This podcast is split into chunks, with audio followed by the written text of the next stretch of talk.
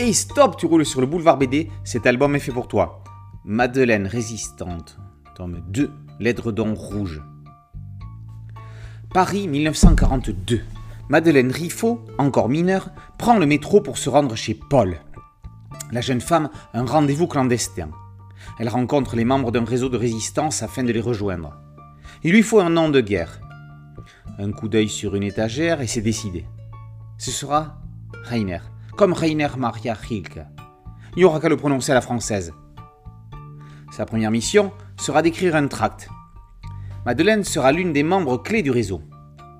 Faire semblant, paraître normal, parfois s'habiller à la mode pour passer inaperçue. Elle est dans l'apparence de la légalité. Le sourire permet de passer les contrôles des Allemands qui aiment bien les petites femmes de Paris. Le maître mot de Madeleine est convaincre. On n'est pas vaincu. L'armistice n'est pas signé. Il faut lutter. Le maquis de Madeleine Riffaut, c'est Paris. C'est ce qu'elle raconte dans ce tome 2 de la biographie de ses années de guerre. L'une des dernières résistantes encore vivantes raconte à Jean-David Morvan comment elle a vécu l'occupation.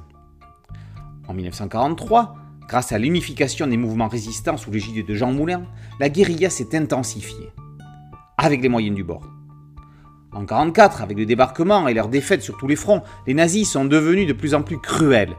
Le massacre d'Oradour-sur-Glane sera le plus grand massacre de civils en France. Les actes de torture se multiplient. On ne quitte jamais Madeleine, la narratrice, dans cette série témoignage d'utilité publique.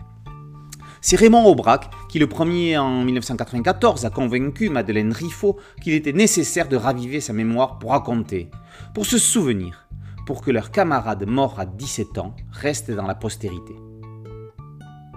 Quand Jean-David Morvan lui a proposé de raconter ses souvenirs en bande dessinée, elle l'a envoyé sur les roses. Une BD Mais c'est pour les mômes ça C'est son ami, le réalisateur Jorge Hamat, qui lui a dit qu'elle était bête de refuser que la bande dessinée était le moyen de faire passer le message à un nouveau public, car on peut tout y raconter. Qu'il en soit chaleureusement remercié, car sinon on n'aurait jamais tenu cet album dans les mains.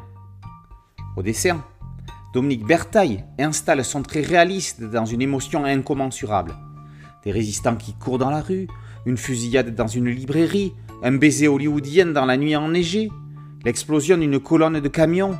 Chaque scène est plus forte que la précédente le rouge sang est transformé en bleu bertaille. Si Madeleine a réussi à survivre, c'est aussi grâce à la poésie. Cette histoire démontre à quel point cet art a pu être salvateur. Plus qu'un témoignage, plus qu'un devoir de mémoire, Madeleine résistante est une œuvre majuscule. Madeleine résistante, tome 2, L'Aidre rouge, par Morvan, Riffaut et Bertaille, est paru aux éditions Dupuis dans la collection Air Libre, Boulevard BD, c'est un site dédié, un podcast audio et une chaîne YouTube. Merci de liker, de partager et de vous abonner. A très bientôt sur Boulevard BD. Ciao